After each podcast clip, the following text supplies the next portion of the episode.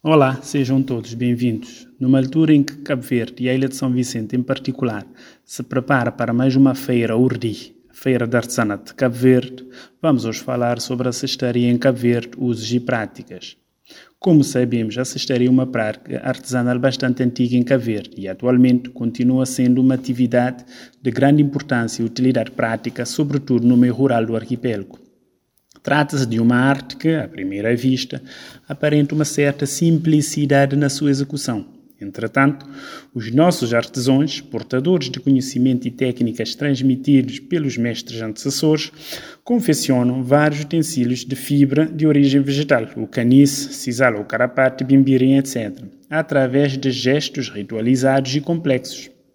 Deste modo, fabricam-se vários objetos utilitários, malas, chapéus, esteiras, cancarãs, cestos, balaios, etc., cujo formato e estilo depende da utilidade e da capacidade criativa do artesão. Entendido como um conjunto de objetos ou utensílios obtidos através de fibra de origem vegetal. A cestaria comporta duas técnicas diferentes: o tipo entrelaçado, que engloba os géneros cruzados, encanado, enrolado e torcido, conforme a maneira de dispor as fibras de caniça ou sisal, e o tipo espiral, com ou sem armadura de sustentação.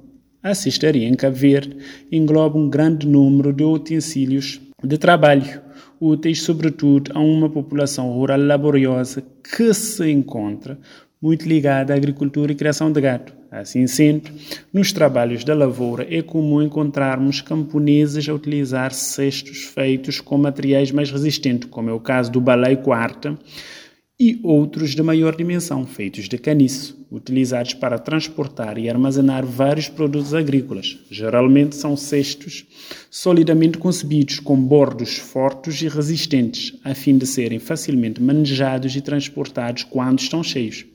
A canastra, outro tipo de cesto semelhante, é utilizado para levar o farnel aos agricultores no terreno de cultivo. Também encontramos camponeses a utilizarem o chamado chapéu de palha durante os seus trabalhos no campo, a fim de se protegerem do sol.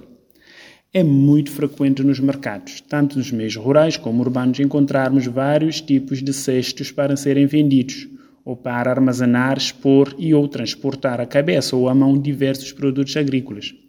Ainda, nesses espaços rural e urbano, a cestaria tem, um grande, tem uma grande utilidade nas lides domésticas. Normalmente, as mulheres utilizam o balai tente, o balai na Ilha de Santiago, em conjunto com o pilão para preparar o milho, que será posteriormente usado em vários tipos de pratos tradicionais de Cabo Verde, sejam a cachupa, sopa, rolão, rolão, cuscuz, etc. Para além desta função central, o balai tem outras aplicações de ordem doméstica, como sejam transportar e armazenar diversos artigos. No meio rural, o balai é assumido como símbolo da amizade, da dádiva e da contradádiva, do compromisso e da obrigatoriedade. Por exemplo, qualquer família ao visitar uma outra costuma normalmente preparar o seu balai no qual coloca vários géneros alimentícios, cuscuz, feijão, milho, galinha, ovos, etc., que serão entregues com brinde. Porém, esta dádiva não é algo gratuito. Nela encontram-se sub subentendido uma relação de troca permanente do dar e do receber, isto é, quem recebe sente-se na obrigação de retribuir a dádiva. Assim, no final da visita, o baleio recebido pelo anfitrião é devolvido a visitante também cheio de outros géneros, em sinal de amizade e retribuição. Caso for nessa altura, a família anfitriã fica comprometido e obrigado a retribuir a visita, levando também o seu brinde, onde o baleio ou cesto de canice é uma presença constante ou símbolo de troca. Não obstante a enorme importância da cestaria para a cultura de Cabo Verde, esta atividade tradicional tem perdido alguma expressão por causa da mudança paulatina dos hábitos, com a entrada dos nossos mercados em grande quantidade de novos produtos industriais mais modernos e baratos, provenientes principalmente do Brasil, dos Estados Unidos da América e, mais recentemente, da China. Certo que, tendo em conta a importância do, do meio rural em Cabo e dos utensílios de uso no dia a dia, a prática da cestaria não pode cair em desuso